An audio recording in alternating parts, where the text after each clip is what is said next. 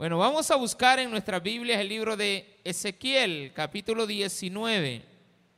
La semana pasada estuvimos aprendiendo en la Biblia acerca de que cada quien va a pagar las consecuencias. Los padres no tienen por qué pagar las consecuencias de lo que sus hijos hacen, ni los hijos tienen que pagar por las consecuencias de lo que sus padres hacen.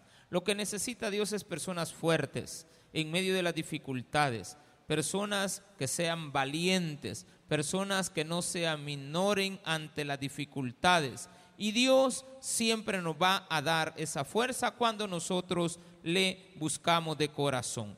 Capítulo 19, capítulo 19 de Ezequiel. Vamos a leer todo el capítulo, solo son 14 versículos, pero nos vamos a enfocar en los versículos del 10 en adelante. Y tú, levanta endecha sobre los príncipes de Israel. Dirás, cómo se echó entre los leones tu madre la leona, entre los leoncillos crió sus cachorros e hizo subir uno de sus cachorros, vino a ser leoncillo y aprendió a arrebatar la presa y a devorar hombres. Y las naciones oyeron de él. Fue tomado en la trampa de ellas y lo llevaron con grillos a la tierra de Egipto. Viendo ella que había esperado mucho tiempo y que se perdía su esperanza, tomó otro de sus cachorros y lo puso por leoncillo. Y él andaba entre los leones, se hizo leoncillo. Aprendió a arrebatar la presa, devoró hombres, saqueó fortalezas y asoló ciudades, y la tierra fue desolada y cuánto había en ella al estruendo de sus rugidos. Arremetieron contra él las gentes de las provincias de alrededor y extendieron sobre él su red y en el foso fue apresado. Y lo pusieron en una jaula y lo llevaron con cadenas y lo llevaron al rey de Babilonia. Lo pusieron en las fortalezas para que su voz no se oyese más sobre los montes de Israel. Tu madre fue como una vida en medio de la viña, plantada junto a las aguas, dando fruto y echando vástagos a causa de las muchas aguas. Y ella tuvo varas fuertes para cetros de reyes, y se elevó su estatura por encima entre las ramas, y fue vista por causa de su altura y la multitud de sus sarmientos. Pero fue arrebatada con ira, derribada en tierra y el viento solano secó su fruto. Sus ramas fuertes fueron quebradas y se secaron. Las consumió el fuego. Y ahora está plantada en el desierto, en tierra de sequedad y de aridez. Y ha salido fuego de la vara de sus ramas, que ha consumido su fruto. Y no ha quedado en ella vara fuerte para cetro de rey.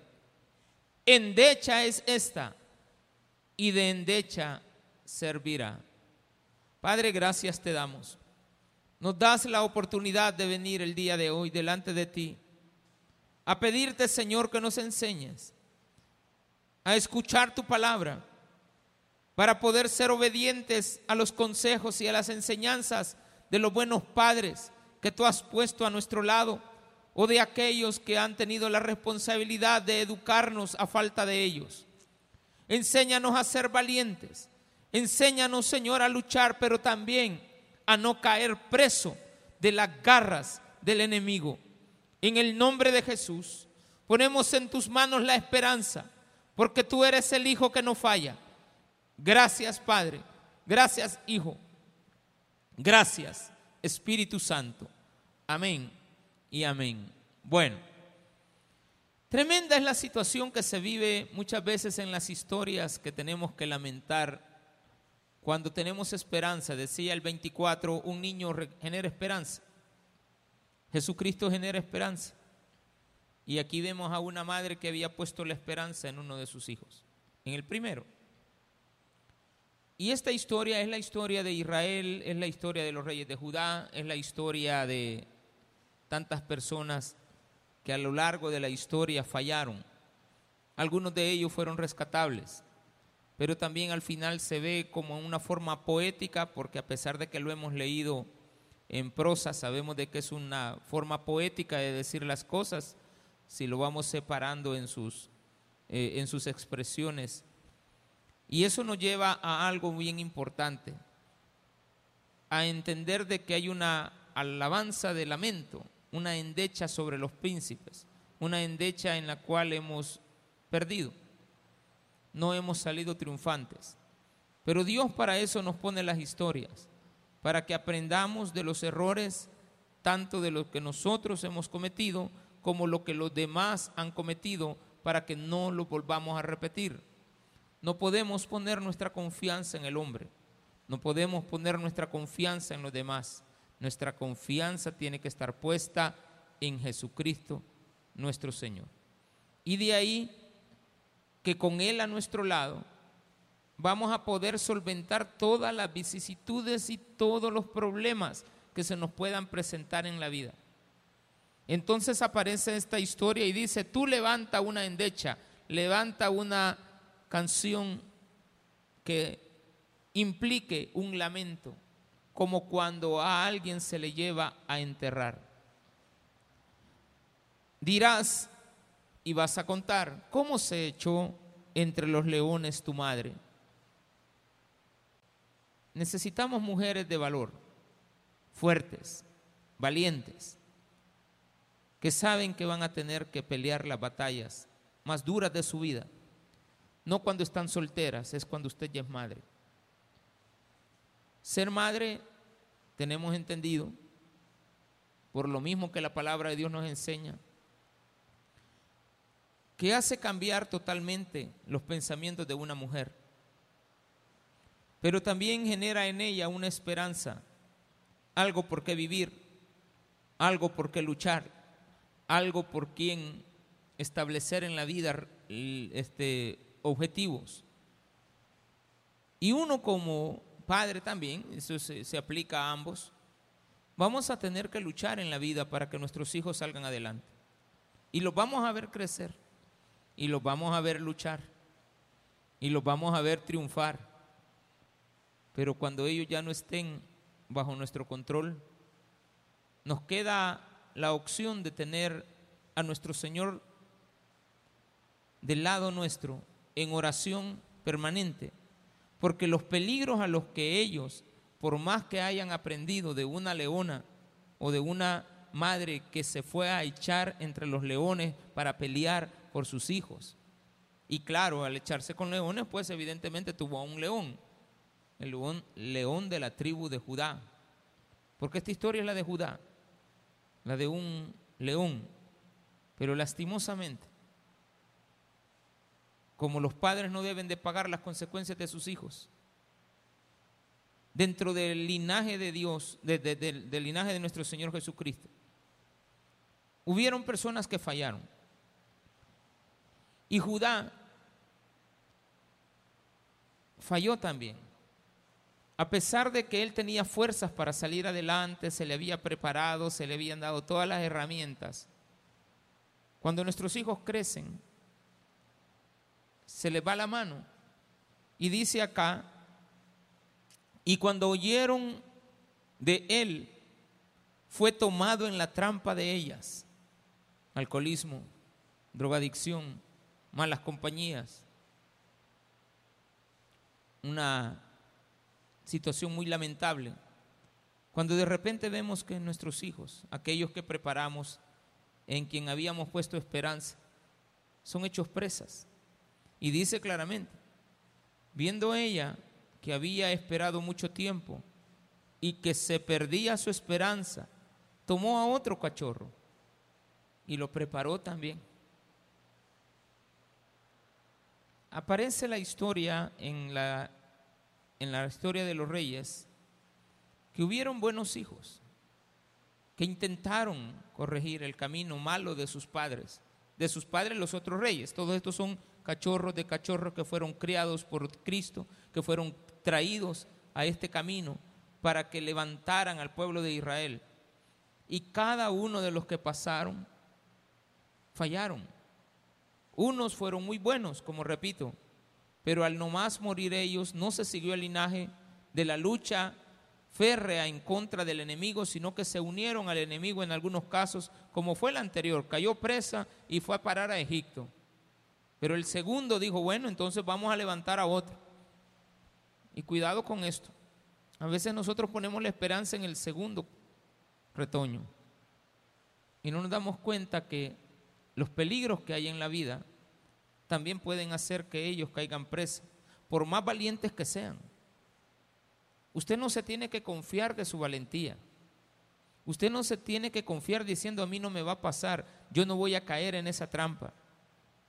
Yo voy a poder superar eh, alguna situación con los amigos. No, si yo voy a andar con los amigos, pero este, yo no hago lo que ellos hacen, pero andas con ellos.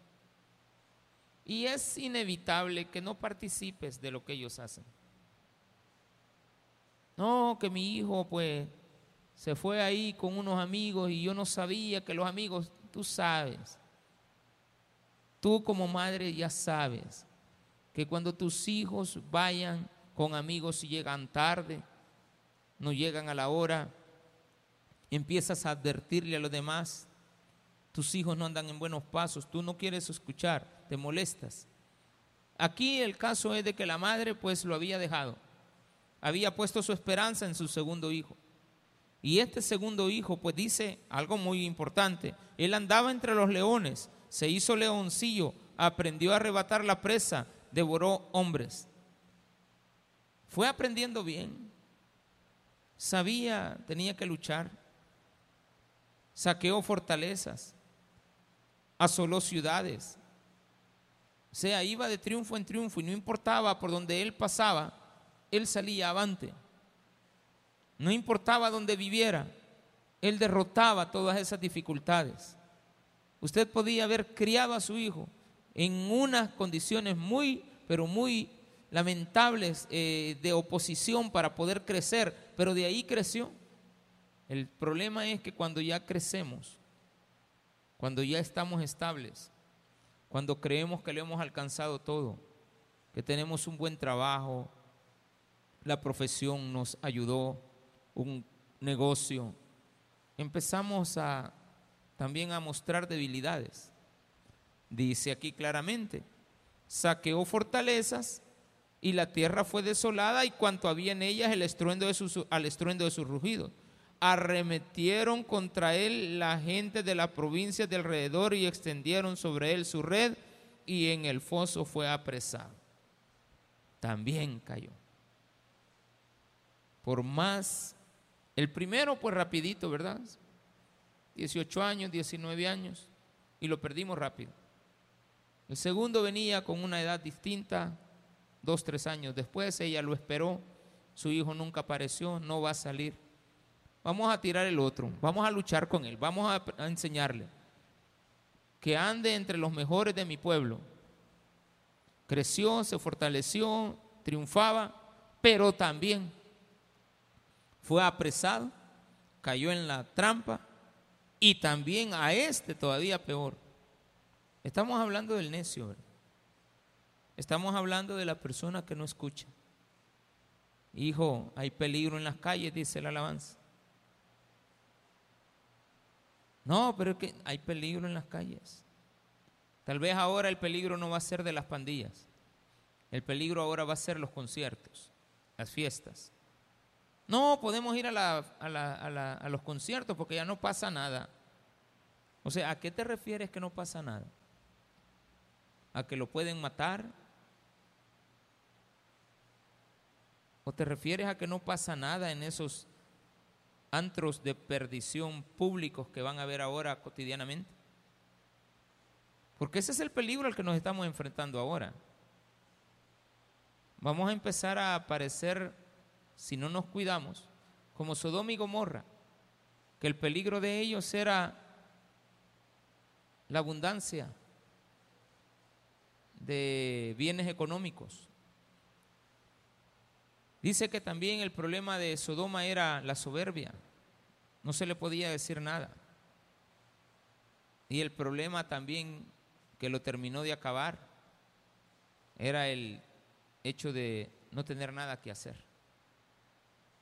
Mucho cuidado cuando nuestros hijos no tienen nada que hacer, son soberbios y se les da todo.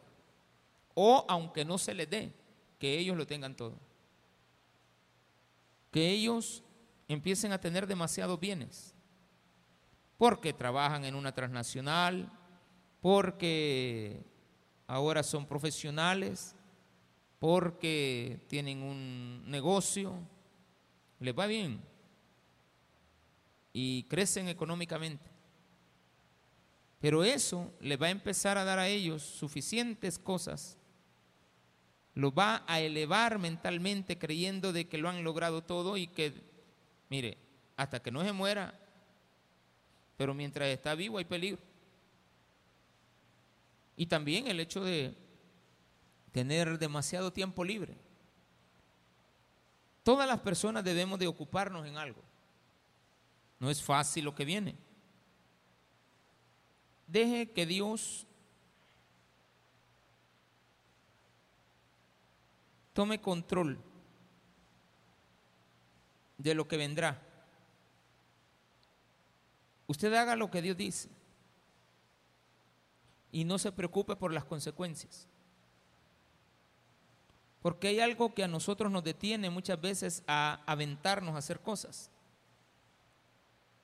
Y es de que nosotros pensamos en las consecuencias.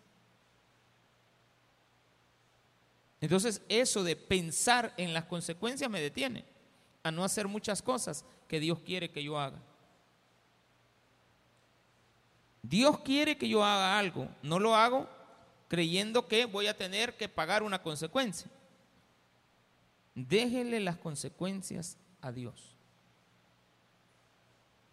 Porque si Dios te está mandando a hacer algo, hazlo. Porque Él no te va a someter al peligro de caer preso para perder tu vida como preso de la garra del enemigo.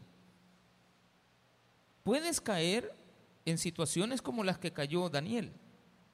Pero ¿quién había mandado a Daniel a Babilonia? Dios. Pero Daniel dejó las consecuencias en las manos de Dios. Lo tiraron al foso de los leones. Pero Dios de ahí lo sacó. Haber confiado en Dios generó en él una consecuencia que él no la podía medir. Nosotros debemos de aprender a dejarle las consecuencias a Dios y tenemos que aprender que vamos a depositar la confianza de lo que nuestros hijos tendrán en Dios. Y no vamos a ver perdido. Cuando nosotros aprendamos a confiar en Dios, la cosa va a cambiar.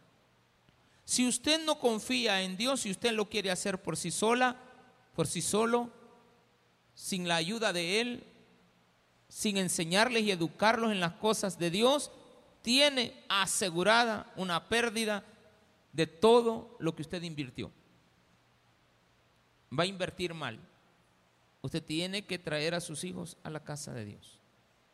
A veces a la fuerza cuando están pequeños. Pero por lo general cuando están pequeños quieren, quieren estar aquí. Cuando están pequeños quieren entrar al culto. Cuando tienen 12 años ya quieren tener 13 para pasar al templo. Cuando tienen 12 años quieren bautizarse. Cuando tienen 12, 13, 14 quieren tocar en el grupo, quieren aprender, guíelos. Pero no los puede guiar en el mundo. No, yo voy a llevar a mis hijos a que aprendan música a, a los grupos musicales paganos. Mirémonos el hermano Roger, creo que le ha enseñado a su hijo con, ahí en la iglesia, supongo. Ella ha empezado a cantar. Un día de esto estábamos viendo, mi esposa me enseñó un video del hermano Roberto con su hija y su nieto, dentro de la iglesia. Le tenemos que enseñar a nuestros hijos aquí, porque este es el lugar de batalla. ¿Cuál fue el error entonces? Que tiró a sus hijos a los leones. lo preparó afuera. Porque había un error ahí. ¿Dónde estuvo el error? Preparar a nuestros hijos en el mundo, creyendo que el mundo es mejor que la iglesia. Hay un eslogan que dice el presidente, lo público tiene que ser mejor que lo privado, porque lo público genera, y eso, en eso hay razón, genera una herencia, le queda al pueblo. El mejor hospital tiene que ser uno nacional, porque el privado va a quebrar. Ya cuando los médicos buenos que generaron el buen hospital, y qué buen hospital, pero se lo heredaron a los hijos que no quieren nada, que fueron criados en otros lugares, toman posesión, todo se viene abajo. Tenemos que dejar buenas herencias. Y las mejores herencias están dentro de la casa de Dios. Así es de que a sus hijos críelos aquí. Enséñeles aquí.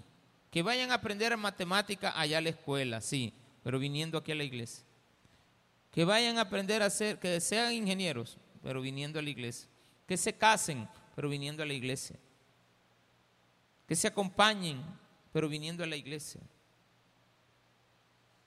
Que sigan adelante, pero viniendo a la iglesia. Porque aquí no van a caer presos. Aquí no van a caer en un foso. Aquí no van a caer en una red. Y cuando existan los peligros dentro de la iglesia, su mismo conocimiento los hará salir del problema, porque usted estará cerca o ellos entenderán que dentro de la iglesia han empezado a surgir también otros cachorros que se criaron dentro del mismo grupo, pero que se están desviando porque están tomando consejo del mundo y no de la casa de Dios. En la casa de Dios no se pueden perder. Pastor, pero es que hay jóvenes de la iglesia, sí, pero es que están aprendiendo las mañas del mundo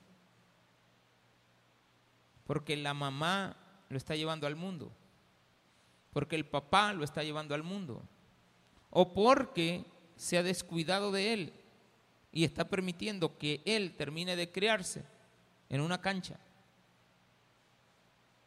Estoy de acuerdo que juegue, pero en la iglesia, controlado por los padres.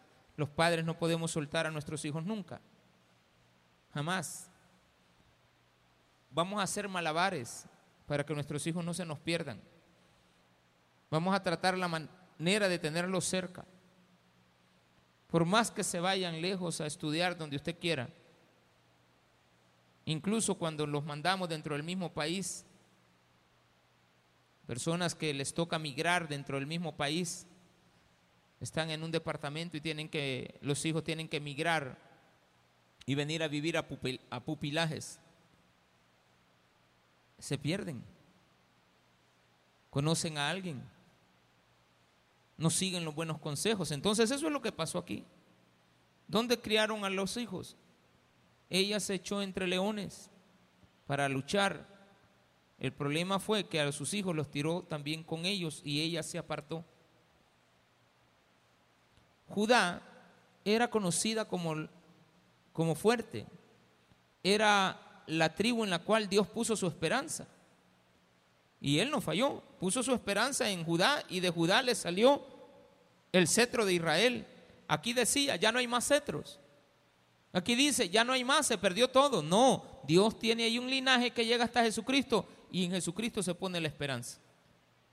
Cuando usted pone su esperanza en Jesucristo, este no le va a fallar porque Él es el león de la tribu. Él no es, claro, comienza como leoncillo, pero es criado con su padre, educado con su padre, llevado al templo desde niño. Dios escogió a dos seres humanos para criar a su hijo en esta tierra. María y José, los mejores. Le puso un buen padrastro que lo vio como hijo toda la vida. Lo crió, se preocupó el día que no aparecía el niño. Cuando había peligro, se lo llevó. Cuando ya no estaba el peligro, regresó. Ya no están los que te persiguen, porque era real. El asilo que había pedido José con su madre, con, su mujer y su hijo era un asilo real, no inventado. Ya me voy para los United y voy a pedir ahí a la policía que me ayude con una carta falsa. Desde ahí usted ya está mintiendo. Si usted puso ahí que se fue porque su vida corría peligro, porque donde usted vivía habían pandillas, el día que se declare que en este país ya no hay pandillas, las leyes deberían de devolvernos a todos los que se fueron diciendo que por eso se iban. Deberían de. Pero vamos a tener que aprender algo. Aprendieron mañas distintas. Siempre a esconderse debajo de mentiras. Y por lo tanto eso no funciona. Más sin embargo, hay personas que en base a salir de los problemas han triunfado. Pero han triunfado en los caminos del Señor. No, es que la hora tiene una gran empresa. No, es que Él es aquí, es que Él es allá. Sí.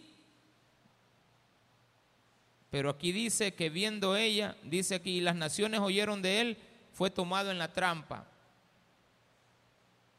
Aparecen los vicios. Aparece que tienen hijos por todos lados, faltándole a los estados.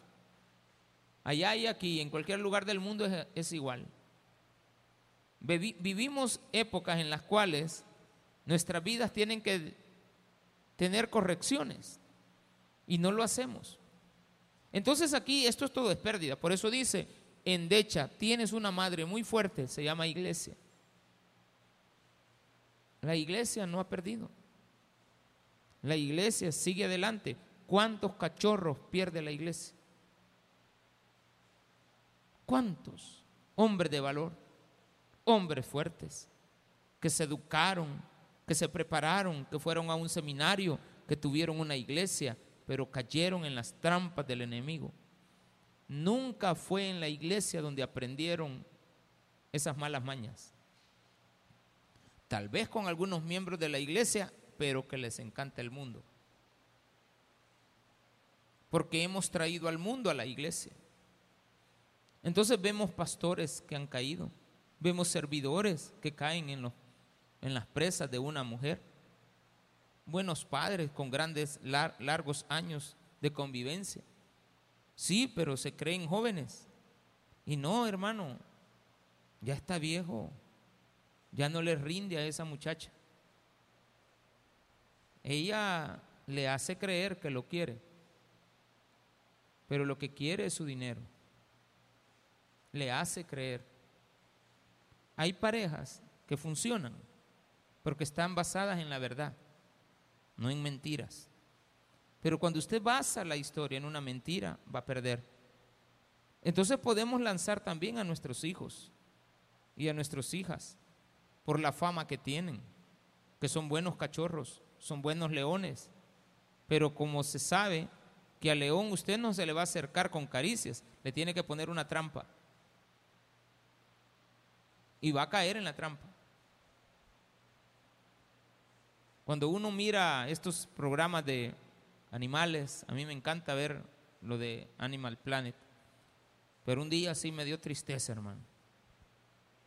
Cómo los búfalos les enseñan a los bufalitos, bufabolitos, los chiquitillos, cómo van a ser para defenderse de león, con trampas. Un león en medio de búfalos da lástima. Da lástima. También vi un programa de unas cebras que le enseñaban a sus cebritas a salir de las presas del, león. Y cómo la cebra adulta agarra a la cebra hija del cuello, de la parte de la espalda, le enseña a, tirar patadas, le enseña a revolcarse. Y después lo vemos a los años, sacan la filmación de cómo la cebra huyó de la, trampa. Pero cuando vemos a un pobre león en las garras de un búfalo, en los cuernos, no, hombre, hermano. O del de otro animal que lo, tienen cuernos estos. Eh, eh, eh, dan lástima. Y les ponen trampa. Un día había un león fuerte, en la televisión, por supuesto. Subido en una. huyó, pero los mismos lo llevaron a que huyera a un árbol.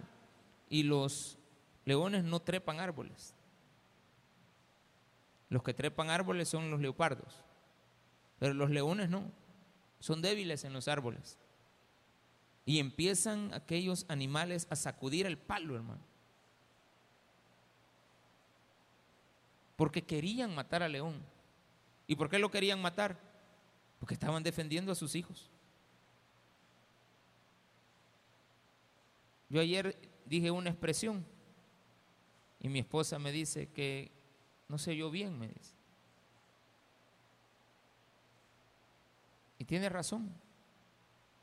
Porque quizás yo no terminé de aterrizar que lo peor que uno tiene es la mente. Quizás yo no, no sé si en el sermón lo dije, no sé si el de ayer o el de antier, pero después me puse a pensar, ¿qué dije? No sé. Pero si ella me recordó un poquito, ah, ok, en la mente está las artimañas. En la mente de uno hay malos deseos que no son de bien, son malos. Lo peor que el hombre tiene no es confiar en otro hombre. La Biblia dice que no confíes en el hombre, confía en Jehová. Pero dice también la Biblia, en Jeremías, lo peor que tiene el hombre es su corazón. Es decir, que en el corazón están los pensamientos, pero sabemos que es en nuestra mente. Lo peor que un hombre tiene es confiar en sí mismo. O sea que yo no debo de confiar ni en mi misma sombra, hermano. No debo de confiar en mí. Debo de llegar a ese entendimiento que yo voy a confiar en Dios. Porque cuando he confiado en mí, me ha ido mal. Y he medido las consecuencias y me ha ido mal por medir las consecuencias. Pero cuando yo he dejado las cosas a Dios, las consecuencias me las tiene Él bien, pero bien medidas. Abraham no se quería ir de su tierra. Vete de tu tierra y deja tu tierra. Y no se quería ir. Bueno, dijo Dios, le voy a matar al tata, dijo, tal vez ahí se va, cabal. Le quitó al papá, que era su, papito, su kid. Al ratito le tocó que irse. ¿Y para dónde iba? A saber, hermano. Dice la Biblia que murió sin saber a dónde iba, pero Dios en el proceso le dejó buenas consecuencias. Cuando digo consecuencias son bendiciones déjale las consecuencias, pero cuando Dios tiene el control, esas consecuencias son bendiciones. Entonces, por lo tanto, esta enseñanza de dolor al final, porque dice, versículo 12, pero fue arrancada con ira, derribada en tierra. ¿Quién? La madre. Ya no los cachorros, sino que la madre. Porque dice, tu madre fue como una vid en medio de la viña. Florecía, crecía, le salieron ramas, retoños, sarmientos. Plantada junto a las aguas. ¿Cuáles aguas? Las de Dios. Plantada en la bendición. Tu madre fue alguien fuerte la iglesia es fuerte y ustedes como madre o padre son fuertes. Pero aquí también la Biblia nos está diciendo, se elevó su estatura y ella tuvo varas fuertes para cetros de reyes. Nombres y los que crió fueron buenos hijos, preparados. y se elevó su estatura por encima de entre las ramas y fue vista por causa de su altura y la multitud de sus sarmientos, pero fue arrebatada con ira, derribada en tierra y el viento solano secó su fruto, sus ramas fuertes fueron quebradas y se secaron, las consumió el fuego y ahora está plantada en el desierto, en tierra de sequedad y de aridez, y ha salido fuego de la vara de sus ramas, que ha consumido su fruto, no ha quedado en ella vara fuerte para cetro de rey. Eso es cuando conducimos a toda una iglesia al fracaso, no la iglesia de Cristo. Cuando todas las ramas que somos nosotros, cuando todas las ramas que somos nosotros fallamos y no protegemos a la madre, la madre es nuestra iglesia. Cristo nos ha preparado con ella. Nosotros somos las varas. El día que nuestra madre esté en el desierto se secará y el ardor mismo, sin necesidad de que exista una chispa que la genere, el ardor mismo de la sequedad que generará lo caliente del sol en la aridez, provocará fuego y quemará toda la viña, la que alguna vez fue. Entonces también tenemos fracasos colectivos, pero no tiene que ver que una persona pague las consecuencias. De la otra es que todos pagaron las consecuencias, porque todos se involucraron en el pecado, porque todos se involucraron, porque todos se hicieron soberbios, porque todos tenían abundancia, porque todos creían que no les iba a llegar, porque todos creían poder manejar la situación. Cuando hablamos entonces al final de esto, estamos hablando de la protección hacia la obra de Cristo. A ustedes y a mí nos corresponde eso. Yo también soy parte de una rama y tengo que cuidar la obra, tengo que cuidar, tengo que luchar por ella. Tengo que pedirle a Dios la protección. Porque a veces uno ve, sinceramente, ve el, ve el peligro. Uno sabe y uno le dice, Señor, tú tienes que arreglar esto. Esto no está bien.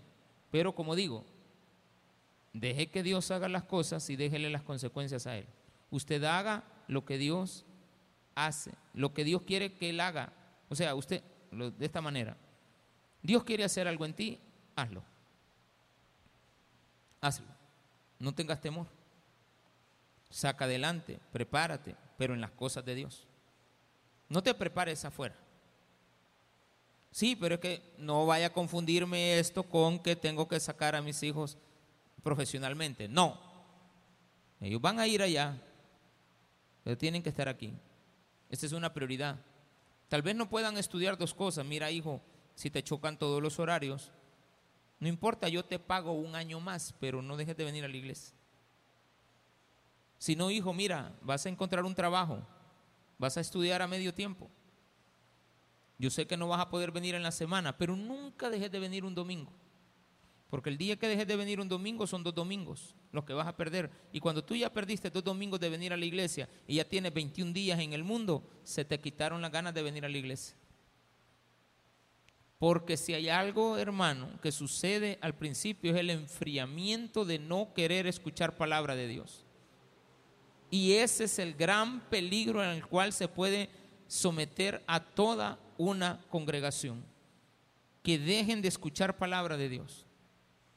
A mí ahora yo sé que tengo que estar pendiente de la iglesia al aire, invertir en ella, eh, hacer todo lo que podamos. ¿Por qué? Porque dentro de la iglesia al aire hay otra congregación. Hay una congregación que nos escucha en diferido. Hay personas que me dicen, yo lo escucho, pastor, después, porque los horarios no me pegan. No, no estamos en el mismo horario. Pero siempre, hay otros que me siempre me llega la notificación. Claro, ellos han tomado la, decisión que les lleguen notificaciones. Pero yo te pregunto, ¿y a ti de qué notificación te llegan noticias? ¿De los TikTok? ¿De los chambres? ¿O de qué? ¿De qué te llega una notificación. ¿Estás pendiente de la palabra? Claro, te va a sonar y tú lo vas a dejar en pausa, pero no se te olvide seguir oyendo. Entonces tenemos esa necesidad de seguir escuchando palabra de Dios. Y por lo tanto tenemos que ser responsables en lo que dentro de la oportunidad que Dios nos da de predicar, tenemos que hablar. No es venir a predicar por predicar, es que hay que venir a enseñar. ¿Y de qué vamos a hablar? Es que si solo de la vida hay que hablar, hermano. Es que Dios, Cristo cuando vino a la tierra le vino a enseñar a la gente al convivir, cómo iba a tratar a los hermanos, cómo se iba a tratar con Dios, cómo iba a tratar con Él, qué respeto tenía que haber, qué benevolencia tenía que haber, cómo iba a respetar a las autoridades, cómo iba a respetar a los religiosos, cómo iba a respetar a sus hijos, cómo los iba a criar, cómo tenías que respetar a tu madre, cómo te... Solo de eso enseñó Jesús. Amarás al Señor por sobre todas las cosas. Y tú también te tienes que amar a ti mismo para poder amar al prójimo. Respeta al Señor, respeta esto, respeta lo otro. No dejes de congregarte. Tienes que hacer el bien, no hagas el mal. Tienes que ser justo, no seas injusto. Tienes que ser misericordioso. Tienes que ser una persona piadosa. Tienes que ser una persona correcta. Tienes que ser una persona que cría bien a sus hijos, que los cuida, que los protege. Hijo, respete a sus padres. ¿Qué fueron las enseñanzas de Jesús y no esas? Eh, Jesús no le vino a enseñar a usted griego, ni hebreo, ni, ni nada. Claro, nosotros como estudiantes tenemos medio que aprender. Yo cuando estudié no nos enseñaron idiomas. Ahora tengo entendido que les enseñan. Y qué bueno que les enseñen. Pero yo cuando estudié no era prioridad. Decían, no, no tienen que estudiar esas materias. Ahora dicen que son prioridad. Está bien que las enseñen. Pero ya cuando el estudiante se pierde en ese tipo de enseñanza y quiere venir a dar ese tipo de cátedras, pues se pierde también. Porque usted lo que quiere saber es la practicidad de la vida. Pero que venga de la palabra de Dios. Y aquí está una enseñanza. Una madre que lanzó a sus hijos a los leones para que aprendieran de los leones y después le tendieron trampa porque por más león que sea, siempre se puede atrapar. Y no estamos hablando del hombre, sino que estamos hablando de otras fieras o animales que se van a tener que defender y para defenderse tienen que atacar y tienen que sacar todas sus fuerzas para acabar con ese enemigo. Y que van a acabar, van a acabar. Si usted le quita la vida al lobo, dijeron por ahí, usted está defendiendo a sus ovejas. Si usted le perdona la vida al lobo, está echándole las ovejas a ese lobo. Tiene que arrancar de raíz todo el mal. Pero no lo queremos hacer. Nos cuesta. Dios nos está dando las herramientas para poder guiar a nuestra familia y nosotros mismos dentro de sus caminos y por lo tanto lo vamos a hacer. Al final dice, ahora que está plantada en el desierto ha salido fuego de la vara, no ha quedado vara fuerte para cetro de rey, endecha es esta y de endecha servirá. De lamento.